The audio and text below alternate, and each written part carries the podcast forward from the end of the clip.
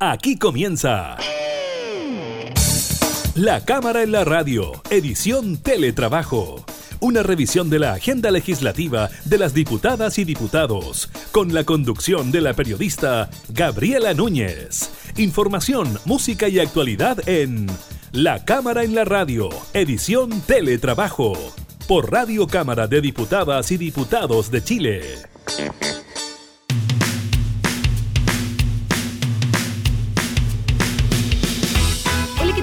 Bienvenidos a un nuevo programa de la Cámara en la Radio. Los continuamos acompañando en estos momentos tan complejos para nuestro país. En esta oportunidad estaremos revisando diversos temas, por ejemplo, lo ha aprobado la Comisión de Constitución con el retiro de fondos de la AFP. Esto sigue su trámite en la Cámara de Diputados. De eso estaremos hablando con el diputado Renato Garín. También revisaremos el balance del MinSal en cuanto a los casos de COVID, el positivo examen que dio el eh, presidente de Brasil, Jair Bolsonaro, frente al COVID-19. También estaremos hablando de los requisitos que deben existir en nuestro país para que las cuarentenas se bajen y la determinación del gobierno de poner urgencia al proyecto que termina con las inhabilidades para postular a cargos públicos. Así que iniciamos de inmediato la cámara y la radio en teletrabajo.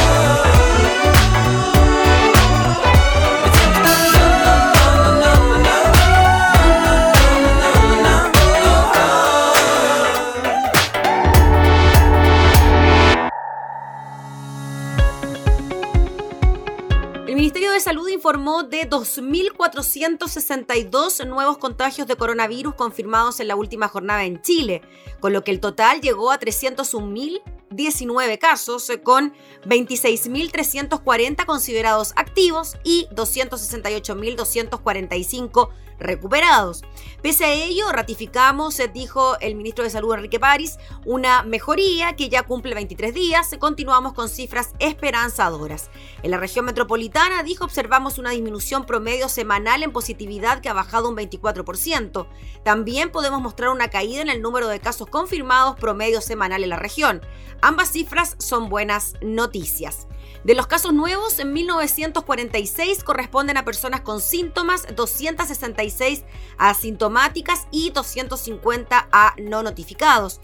En las últimas 24 horas se inscribieron 50 fallecimientos por COVID-19 en el registro civil, llevando el total a 6.434 muertes, según el criterio del balance diario que durante esta jornada fue entregado por el subsecretario de redes asistenciales Arturo Zúñiga. Hasta ayer había 2.060 pacientes internados en la UCI, 1.699 conectados a ventilación mecánica y 381 en estado crítico. Los respiradores son 343. Se realizaron en tanto 12.065 exámenes PCR con una positividad diaria del 20,41%, levemente mayor a la del balance anterior para un total de más de 1.210.000 test que registran una positividad acumulada de un 24,87%, levemente menor que en el último balance. Aunque las cifras dan optimismo y tanto los casos nuevos como decesos inscritos son menores respecto al balance anterior, no significa, dijo el ministro París, que podemos bajar los brazos, que debemos abandonar la lucha ni que sigamos cumpliendo las medidas sanitarias. Contarles también de otro contagiado internacional que llama poderosamente la atención. Se trata del eh, presidente de Brasil, Jair Bolsonaro, quien confirmó que está contagiado con COVID-19. Se dio a conocer que el presidente brasileño mantenía los síntomas del coronavirus. El mandatario de 65 años y uno de los líderes más escépticos del mundo sobre la gravedad del coronavirus informó que dio positivo por COVID-19 y comenzó a ser tratado con cloroquina. Comenzó el domingo con una breve indisposición, dijo el propio presidente a periodistas en su residencia oficial, quien aseguró que se siente perfectamente bien. Durante los últimos meses, Bolsonaro ha desafiado al virus, al que llegó a calificar de gripecita, circulando por las calles en plena cuarentena al asistir a actos públicos sin mascarilla, abrazando y besando a los partidarios.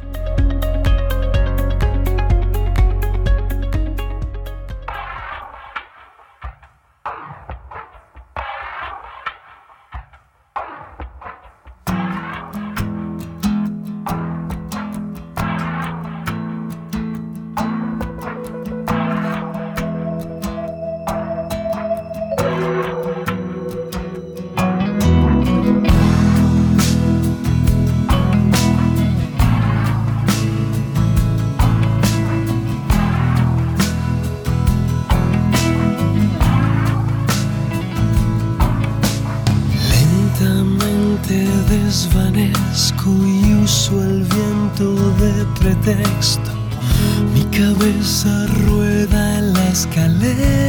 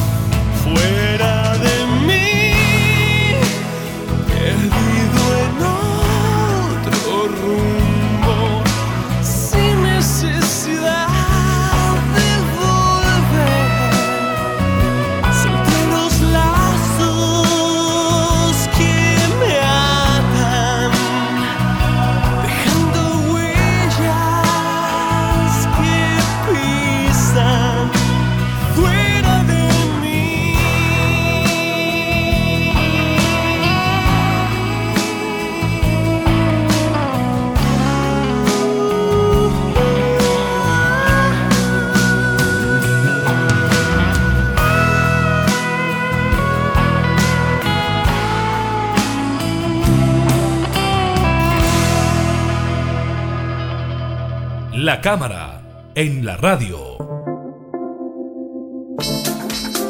Diputados de la Comisión de Constitución de la Cámara aprobaron un proyecto para retirar los fondos de la AFP. Finalmente esta iniciativa ya está en condiciones de ser revisada por la sala de la Cámara. La votación fue estrecha, siete votos a favor, seis en contra. La iniciativa contó con el respaldo de todos los parlamentarios de oposición, mientras que los diputados oficialistas votaron en contra. Vamos a hablar de este tema, de la posibilidad de retiro de los fondos de la AFP, de la deuda de los chilenos, de la respuesta que da el gobierno mediante créditos blandos con el diputado Renato Garín. ¿Cómo está, diputado? Muchas gracias por recibirnos. Hola Gabriela, qué gusto escucharla. Sí, pues aquí estamos, en cuarentena. Eh, diputado, bueno, primero le quería preguntar por lo que pasó en la Comisión de Constitución. Hace ya alguna semana el diputado Matías Walker puso esta iniciativa en tabla, se aprobó en general y ahora por un estrecho margen se aprueba en eh, particular. ¿Usted cree que en estos momentos de emergencia es una buena iniciativa sacar al menos el 10% de los fondos de las AFP? Bueno, yo soy autor de uno de los proyectos que fue fusionado administrativamente dentro de la comisión. Nosotros lo presentamos como una reforma constitucional en el entendido que esa es la jerarquía legal donde tiene que estar. Eh, esto no es una ley simple, sino que una ley de quórum calificado, se requiere tres quintos en la sala. Por ende, esto no va a ser simple, me parece a mí. Eh, y la situación, Gabriela, es que el país atraviesa una crisis de liquidez, una crisis de liquidez que afecta tanto a las casas como a las empresas. Y en esa situación eh, hay que buscar de dónde darle liquidez a ambos espacios. Y lo que nosotros estimamos es que con el 10% del retiro de la AFP se podría entregar a la economía del orden de 10 mil millones de dólares más o menos, que entrarían a circular tanto en comercio como en pago de deuda y otros aspectos de la vida de los chilenos. Diputado, ¿por qué desde el gobierno se dice que una medida de estas características, y quizás es un concepto bastante básico, esto sería pan para hoy, hambre para mañana en relación a las futuras pensiones de quienes retiren estos fondos? Bueno, porque al retirar una parte de los recursos, eh, el prorrateo más adelante evidentemente va a dar una cifra menor. Yo estaba calculando con los números de la Superintendencia de Valores, que lo puede hacer cualquier persona a través de Internet, que más o menos las pensiones bajarían del orden de 25 mil pesos con el retiro de un millón de pesos en promedio más o menos. Y eso claramente no es una cifra menor, o sea, 25 mil dentro de una pensión, por ejemplo, de 170, 180, es una cifra importante. Entonces claramente cada familia, cada persona tendrá que evaluar si prefiere sacar el millón ahora y tener menos pensión para adelante. Y además está en discusión la posibilidad de que haya un fondo solidario o algún tipo de restitución de los fondos que la gente saque, sea tanto del mismo trabajador, sea el empleador o sea el Estado. Son diversos eh, instrumentos que están en discusión en lo que va a llegar a la sala el día de mañana. Entonces, eh, por supuesto que esto va a generar un detrimento en, en, los fondos de pensiones, pero hay que ponderar con la situación que estamos viviendo también hoy día en la pandemia en relación a las necesidades actuales que puedan tener las personas de básicamente tener que comer y es por eso que se hace necesaria esta medida. En relación a la reforma constitucional, diputado, que usted mencionó, la mm, senadora Adriana Muñoz hoy en el diario El Mercurio aparece hablando de esto y dice que planteó que, distinto a una reforma constitucional, un proyecto de retiro de formas provisionales sería inadmisible. Es decir, ella podría estar de acuerdo con la reforma constitucional, no así con un proyecto que no sea una reforma constitucional. ¿Puede interpretarse de esa manera? Claro, porque efectivamente es inconstitucional, a mi juicio, una ley de rango legal, que pareciera una tautología repetitiva, pero no lo es. ¿no? Hay leyes de rango constitucional y leyes de rango legal, por así decirlo, relativo a los quórums simple o calificado. Eh, entonces, por eso yo presenté mi proyecto como una reforma constitucional, porque esa es la jerarquía donde tiene que darse la discusión. Y efectivamente me parece que tiene razón la presidenta del Senado cuando ella dice que una norma de rango legal sería inconstitucional y por eso yo presento la reforma constitucional, efectivamente. Pero ahora lo que se aprobó en la Comisión de Constitución sería más bien una norma legal, no una reforma constitucional. No. Y por eso podría peligrar su tramitación en el Congreso, tanto en la Cámara como en el Senado. Es una reforma constitucional con rango de tres quintos. Mm. Por ende, se requieren, si mi cálculo no me falla, 93 votos. Que no es tan simple de conseguir, es una mayoría bastante amplia esa. Sí, ah, bueno, viendo lo, lo que ocurrió en la Comisión de Constitución, donde parlamentarios de gobierno, claro, votaron en contra. Diputado, en cuanto a la economía nacional que de alguna manera tiene un sustento en los fondos de pensiones de los chilenos por las inversiones que se hacen en la bolsa, etcétera. ¿Tendría algún tipo de consecuencia dentro de lo que son las arcas económicas del país que se retiren estos fondos? Yo soy más bien escéptico de eso, ¿ah? porque si uno saca la cuenta, Gabriela, en los fondos de pensiones más menos, números gruesos, hay del orden de 180 mil millones de dólares el 10% de eso son 18 mil millones de dólares, que sería la torta total a retirar, digamos, ¿no? si sacaras el 10%. Sin embargo, cuando uno mira la encuesta CADEM de ayer, eh, del orden del 60% de las personas retirarían los fondos, decir, no todas las personas retirarían el 10%, por ende, esa cifra de 18 mil millones de dólares hay que castigarla, hay que rebajarla, y queda más o menos en 10.800, 11 mil millones de dólares más o menos. Si usted me dice que 11 mil millones de dólares es mucha plata, yo le diría que no, no se van a venir abajo las estructuras corporativas de la AFP, no se van a venir abajo los fondos de pensiones, ni tampoco hay que vender barato, como decía el senador Alamán, las acciones que están en la Bolsa de Comercio, porque al menos mi posición es que se liquiden las tenencias que hay en Estados Unidos en dólares, ¿no? Y se, se traiga esto en formato de dólares a Chile, lo que además empujaría el precio del dólar hacia abajo, lo que es positivo, del orden de 10, 15 pesos durante la semana en la cual se haga, y esto habría que hacerlo, según mi cálculo, en dos o tres lanchadas por decirlo con el chilenismo, no hacerla todo de una, sino que hacerlo en parte, en tres lanchadas, ¿verdad? Dividir estos fondos y traerlo del orden de dos, tres meses en plazo. Eso no haría ningún descalabro. Mi impresión es que no. Donde sí puede haber un problema, Gabriela, para ser muy sincero, que es el problema que estamos viendo, me parece, pero que no tiene que ver con este asunto del retiro de pensiones, que es el problema de la inflación de alimentos. Hay un problema de inflación de alimentos donde la alimentación se está volviendo muy cara. ¿No? y esto lo dice mucha gente, se está constatando en el mercado, particularmente en Santiago, particularmente en algunos sectores de Santiago. Pero ahí hay otros factores jugando, por ejemplo el agua. ¿no? Todo aquello donde pasa la producción eh, por agua, frutas, verduras, ¿verdad? carnes, que requieren mucha agua para producirse, se han ido encareciendo, hay una inflación del agua. Vamos a ver cómo responde el tema de la lluvia ahora en esa materia, pero yo sería escéptico de que eh, liquidar del orden de 11 mil millones de dólares para los fondos de pensión y pasárselo a la gente, que vaya eso a la economía después, que eso genera un descalabro. El descalabro está en otro factor económico. Diputado, ya que mencionó el tema de la inflación por los alimentos, haciendo un paréntesis de lo que es de alguna manera el retiro de fondos de pensiones, ¿Usted cree que la cosa se viene grave en ese tema? Se lo pregunto porque también desde la FAO surgió una alerta alimentaria por una posible hambruna a nivel internacional debido a la escasez de alimentos producto de varios temas, ¿no? La sequía en algunos países, las dificultades que hay para exportar e importar alimentos y también las precauciones que están tomando los países de mantener su producción local para el consumo también de sus propios habitantes y no enviarla a otros países. ¿Cómo ve usted ese escenario? Efectivamente, el informe de la FAO es eh, catastrófico. Estamos hablando de que prácticamente un tercio del mundo se está viendo afectado por una posible hambruna, y de ese tercio del mundo puede ser que la mitad de eso realmente padezca la hambruna, es decir, un 15% del planeta Tierra en condiciones de hambruna. Eh, me parece que en Chile eh, no tenemos esas condiciones estructurales tan graves. Tenemos miles de hectáreas para cosechar y sembrar, sobre todo en mi zona, lo que es Peñaflor, Melipilla, Talagante, tenemos miles de hectáreas fértiles, eh, los valles más fértiles probablemente de todo Chile están en mi zona, lamentablemente muy olvidados, muy dejados atrás por eh, la, nueva cultura urbana del país, ¿no? O sea, se ha separado mucho lo rural de nuestro esquema de producción eh, geográfica. Pero yo sí veo el problema en las cadenas de abastecimiento y en las carnes en particular. se nos están muriendo muchas cabezas de ganado, se ha dejado de producir carne, sobre todo en la zona centro-sur, eh, más bien se ha radicado esto en Osorno, hacia el sur, y eso nos puede producir un problema de carne a nivel interior, porque se consume mucha carne en Chile. Y tenemos también un problema de que el país pasó de una condición de eh, anemias, de eh, problemas alimenticios por falta de nutrición, a tener una situación de obesidad sobre todo obesidad infantil. Entonces ahí tú tienes un problema donde más que desnutrición, en Chile lo que tú tienes son trastornos alimenticios.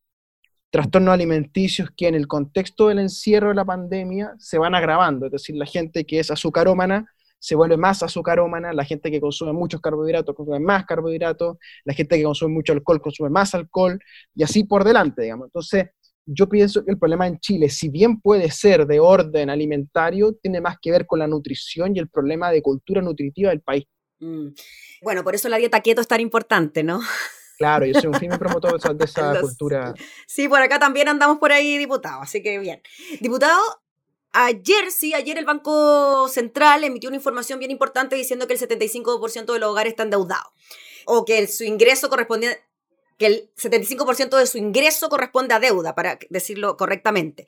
En virtud de eso, ¿qué le parece la propuesta del gobierno de entregar estos eh, créditos blandos, cero interés, con un año de gracia, para poder de alguna manera solventar los gastos y las dificultades económicas que están teniendo los chilenos? Claro, lo que pasa, lo que está diciendo el Banco Central en el fondo es hay un colapso de índole financiero a nivel microeconómico. Y esa, esa condición de colapso, endeudamiento, yo creo que está en la sombra de lo que ocurrió en octubre. Mi lectura del proceso repetir un sector del Parlamento, sino que es también un problema de estructura del gasto y el ingreso familiar. Y esa situación es muy grave, creo yo. Y estamos en una cultura de la deuda, una cultura de la deuda que ha endeudado a las familias, que ha endeudado a los estudiantes con el CAE, que ha endeudado a los municipios, Gabriela, o sea, municipios que tienen de déficit 70 mil millones, Valparaíso, por ejemplo, cuando Jorge Sharp asume Valparaíso, asume con 70 mil millones de pesos de déficit. O sea, como usted que llega a, una alcaldía, gana la elección, se sienta en el sillón edilicio, quiere gobernar su municipio y de repente le dicen, ¿sabe qué alcalde usted debe 70 mil millones de pesos? Tiene un déficit, tiene un hoyo. Entonces, ¿cómo hace eso?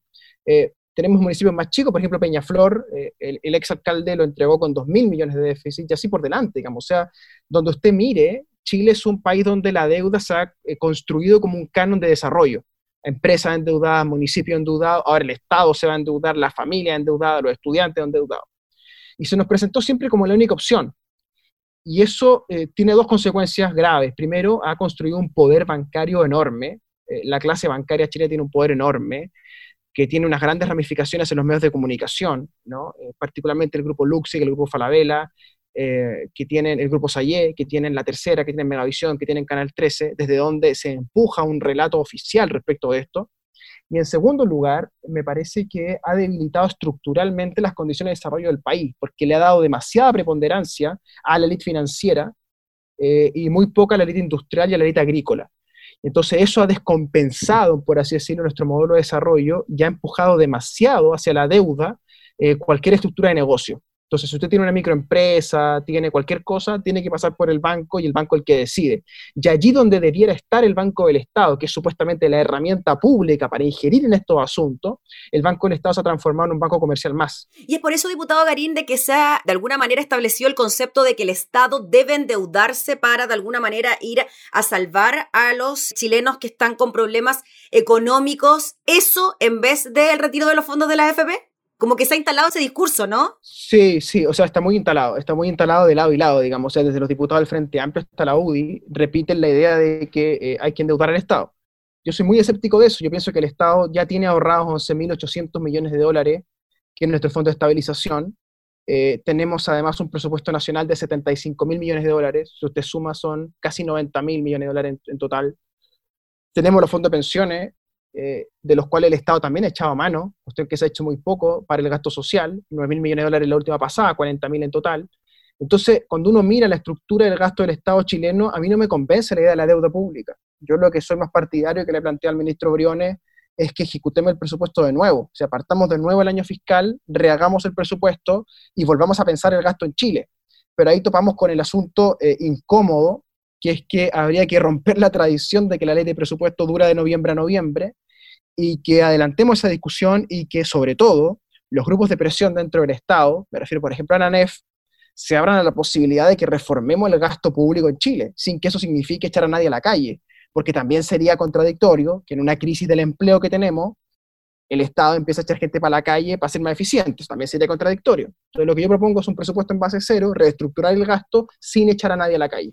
Y ese presupuesto en base cero sería, de alguna manera, comenzar a discutir ya el nuevo presupuesto y el que regía hasta noviembre. Cortarlo ahora. Que ya no existiera. Claro, es muy simple. Se hace una ley que deroga el presupuesto anterior, se cierra el año fiscal y se hace una nueva ley de presupuesto a partir de cuando se apruebe. Y eso nos permite entonces reestructurar el gasto, porque yo le pregunto a usted, usted por ejemplo ahora está en su casa, yo estoy en la mía. Sí. El Estado se está ahorrando mi oficina y la suya. La luz, el gasto, el agua, todo lo que uno consume en la oficina, ¿verdad? Esto por miles de oficinas públicas. O sea, el Estado no está ejecutando mucho de su gasto público. ¿Qué digo yo? Reasignémoslo, reestructurémoslo.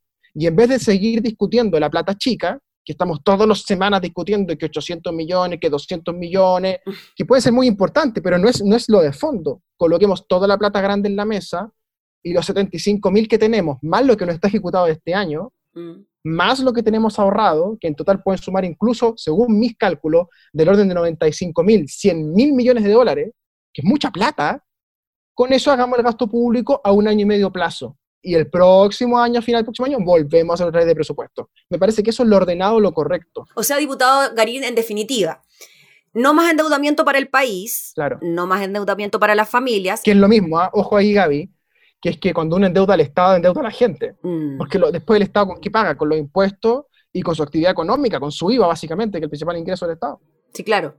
Bueno, y, así, ¿no? Bueno, eh, eh, no endeudar eh, al Estado, no endeudar a las familias, retirar los fondos de la AFP y hacer una reestructuración del gasto público a través del presupuesto. Esas podrían ser medidas concretas para así. Eso es tal cual lo que yo le he presentado al gobierno. O sea, usted ha hecho el resumen. Yo lo único que le agrego es que yo propuse también una ley de mercado de capitales, que es clave, creo yo, para, para la, para, para la post-pandemia, para que el Chile salga despegado como un cohete que hay una gran posibilidad de hacer eso, ¿ah? de que Chile tenga unos meses realmente extraordinarios cuando esto se recupere, que es que la clave de esto va a estar en la bolsa de comercio. Vuelvo a mi punto siempre del mercado de capitales. Mm. Porque hoy día usted tiene la bolsa en 4.000 puntos, que es harto para la crisis que tenemos. Pensemos que cuando esto empezó, en octubre estaba en 4.800, 5.000 puntos. O sea, no hemos perdido tanto en términos de bolsa, en el IPSA sobre todo, que es el índice de precios selección de acciones, las 40 principales acciones del país ahí estamos bien, tengamos 4.000. Eso quiere decir que si el país se recupera, podemos volver a los niveles de 5.000 puntos y que si tenemos buena regulación y atraemos capitales extranjeros, esto empuje a 6.000 puntos en la bolsa. Y eso es un cohete de capital industrial para que Chile salga hacia adelante, sin pasar por este sedazo eh, de la banca, sin pasar por esta, esta hiperendeudamiento de la familia. Sea, el mercado de capitales es clave para empujar las pensiones, para empujar el desarrollo de Chile. Lamentablemente el mercado de capitales sigue en los años 80. Entonces, ese es mi marco de propuesta. Como eh, miembro de la Comisión de Economía, posible presidente cuando se reordene el tema del mapa de la oposición, yo propongo tres cosas, presupuesto en base cero, ley de mercado de capitales y que veamos el tema del agua con algún tipo de ley de camino al aljibe, porque eso no puede seguir esperando. Y me parece que eso es la urgencia del país. Mm. Diputado Garín, finalmente, sabemos que la respuesta por parte del ministro Briones en cuanto al retiro de los fondos de la AFP ha sido no, que no lo aceptan, en el gobierno han dicho que no, y por eso esta respuesta a través de los créditos blandos. ¿Cómo ve usted el debate entonces de esta iniciativa? ¿Le ve futuro finalmente a esto? A ver, falta bastante para la votación, que es el día miércoles en 24 horas en la política chilena pasan muchas cosas y está demostrado. Eh, pero yo soy escéptico de que esto se apruebe, porque 93 votos es mucho dentro de la sala de la Cámara de Diputados. Si esto no prospera, me parece a mí que vamos a vivir una gran tensión en las clases medias, que se han quedado sin liquidez.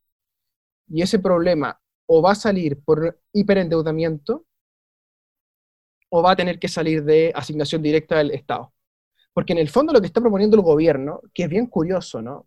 Transformar la Tesorería General de la República en una especie de prestamista de última instancia. Eh, que es de nuevo, deformar la forma jurídica. O sea, eh, con el tema del postnatal de emergencia, eh, se transforman las, licencias médicas en postnatales. O sea, se deforman ambas formas jurídicas. Y ahora nos aparece con la Tesorería General de la República convertida en, una, en un prestamista después que se nos dijo que el Banco del Estado, con el ex ministro Sichel, iba a ser quien iba a conducir el tema crediticio. Entonces, el gobierno tiene que ordenarse. Si esto va a ser rechazado mañana, eh, vamos a tener que esperar una propuesta. Y lamentablemente la lógica del gobierno, Gaby, es muy curiosa, que es que primero se opone. Esto es inconstitucional, impresentable, una falta de, de fundamentos técnicos. A las dos semanas tienen un problema interior en la coalición de ellos, porque aparecen diputados díscolos de ellos mismos que dicen, oye, no es tan mala idea al mes ya tienen parte del comité político convencido y a los dos meses está el gobierno promulgando la ley a la cual ellos se oponían antes. Entonces es muy probable que esto se repita, se repita esa lógica, que se rechace en la primera instancia y que esto sea eh, de, largo aliento, dígame, que estemos por ahí por septiembre recién viendo los fondos de pensiones retirándose. Pero yo creo que es un poco inevitable realmente. Mm, muy bien, pues diputado, le agradecemos enormemente por conversar de estos temas junto a nosotros para aclarar ciertas dudas, para saber su postura al respecto, representando también quizás la postura de muchos. Así que gracias por el contacto. Muchas gracias, Tegadi. Que esté muy bien. Era el diputado Renato Garina hablando sobre la posibilidad de retirar los fondos de pensiones de las AFP.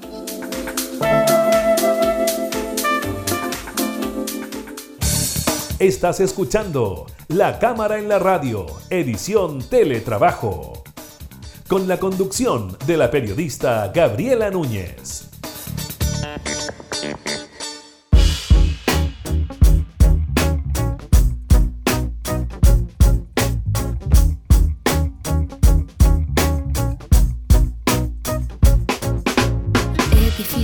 Se apilaron numerosos en bloques de cementos altos y furiosos. Taparon la luz de nombres poderosos y nunca más se vio aquel sol que era luminoso. Lo llamaron desarrollo, crecimiento. Del barrio solo quedaron los cimientos, dejaron desechos, dejaron gente sin techo. El único hecho es que no tenemos ningún derecho. No más, no más, los monstruos en la ciudad.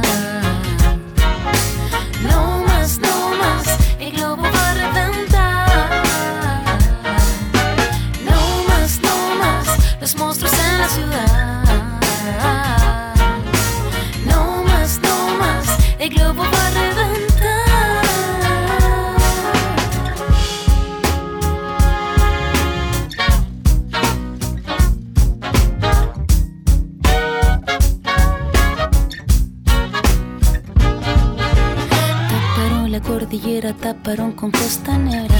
La urbe hierve como una caldera, quema la ciudad de locura en histeria. Y en nuestros autos grandes olvidamos nuestras piernas, olvidamos saludarnos y sentarnos.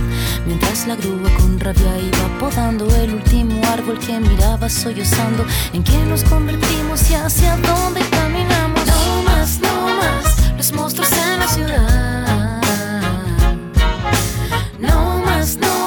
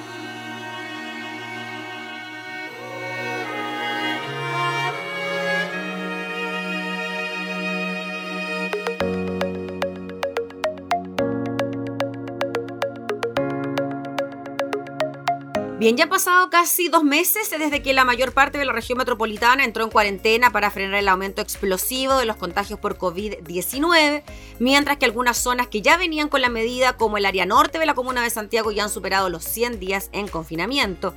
Y si bien el Ministerio de Salud ha recalcado que se ve una leve mejoría en las cifras, según los criterios establecidos por el Consejo Asesor COVID-19, la región metropolitana solo está cerca de cumplir uno de los cuatro factores que se deben considerar antes de comenzar un proceso de desconfinamiento. La información aparece en el diario El Mercurio.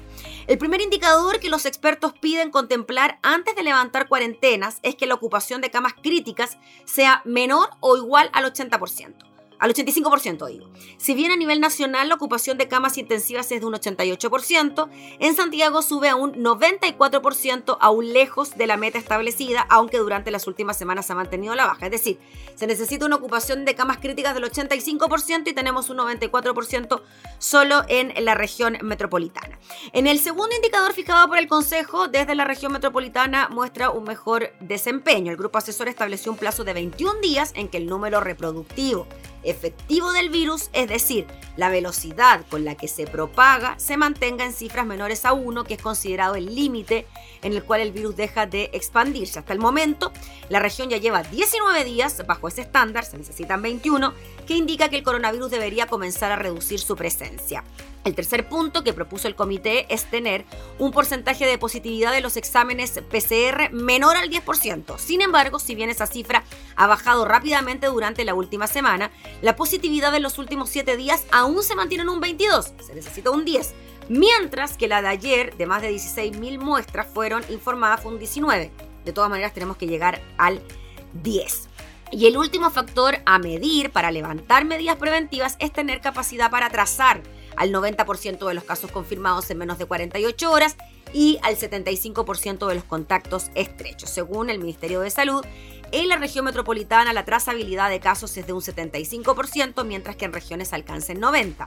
Si bien la cartera ha asegurado que la nueva plataforma de trazabilidad que permitirá acelerar este proceso ya está lista, aún esta no ha comenzado a ser utilizada y la subsecretaria Daza afirmó que podría ponerse en marcha este jueves. Es la información dada a conocer entonces por el Ministerio de Salud. Entonces, el requisito que estaría cumpliendo la región metropolitana para salir de la cuarentena ni siquiera es el exigido, porque tiene que ver con la velocidad de contagio que se ha mantenido 19 días por debajo del máximo y los expertos esperan llegar a 21. O sea, ahí tendríamos recién uno de los cuatro requisitos para ir ya iniciando el desconfinamiento de las ciudades.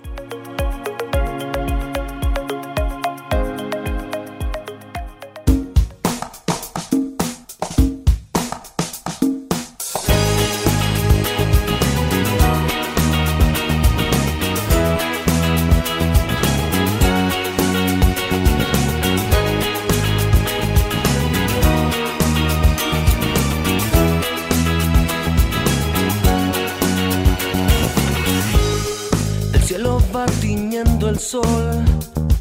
La tarde tibia me hace bien, dejé mi casa sin razón. Que en el país para salir Queda otra vida para mí, atento al siguiente escalón. Podemos hablar los dos,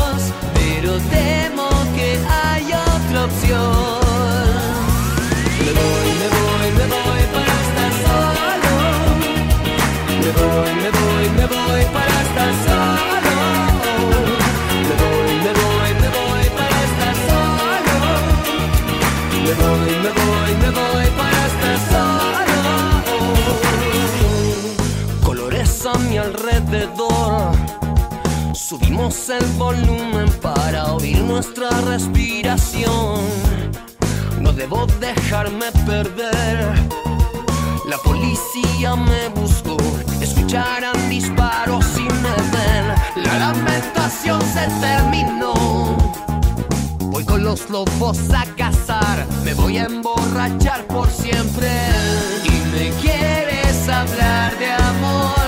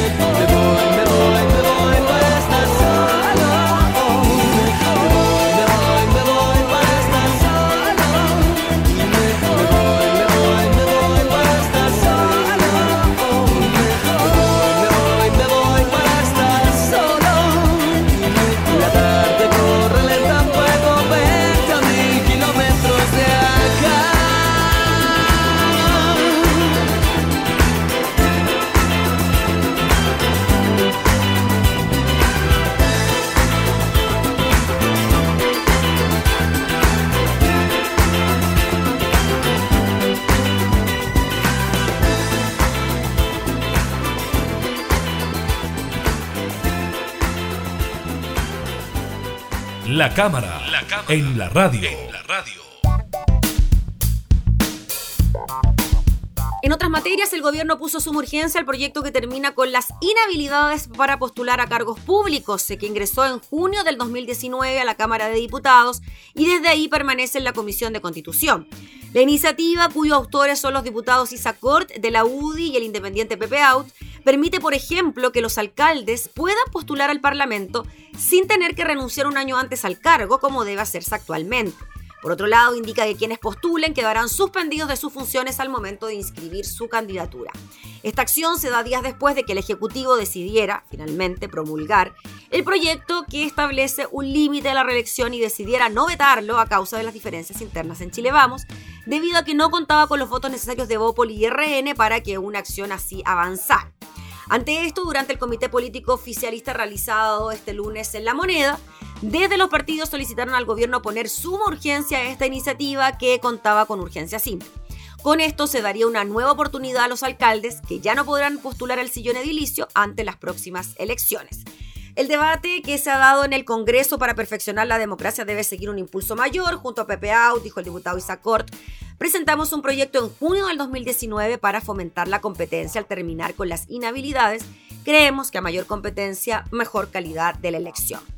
La urgencia que hoy se pone, dijo el diputado Cort, permite poner en tabla este proyecto a fin de generar un debate y avance esta reforma, sostuvo el diputado gremialista, agregando que es importante aclarar que en ningún caso es un traje a la medida, ya que fue presentado hace más de un año y porque además genera un derecho y una restricción derecho a ser candidato, pero restringe el ejercicio del cargo al momento de inscribirse, ya que se produce el cese automático de dicho cargo. Así explicó, aunque los diputados que quieran ser candidatos a senador, por ejemplo, cesarán inmediatamente en su cargo de diputado, para que la elección sea entre ciudadanos sin cargo y hacerlo más simétrico. Esa es la información que aparece publicada en el portal Demol, que da cuenta entonces de esta suma urgencia al proyecto que termina con las inhabilidades para postular a cargos públicos.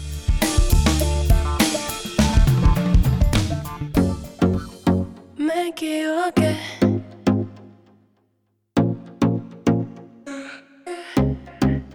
Me equivoqué y caí otra vez. Fue inevitable enredarme en tu piel. Sé que te dije que no iba a volver, pero las ganas me hicieron perder. Si tú ya sabes que me gusta, ¿para qué me preguntas? Si la respuesta la sabes muy bien.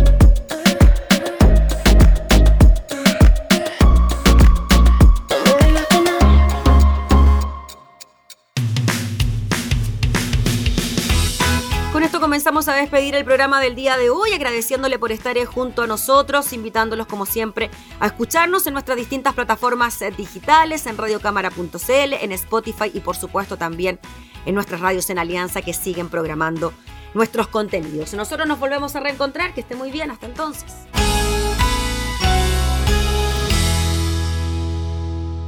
Hemos presentado La Cámara en la Radio, edición Teletrabajo. Una revisión de la agenda legislativa de las diputadas y diputados, con la conducción de la periodista Gabriela Núñez. Información, música y actualidad en La Cámara en la Radio, edición Teletrabajo. En Radio Cámara de Diputadas y Diputados de Chile. Hoy más que nunca, acercando las leyes.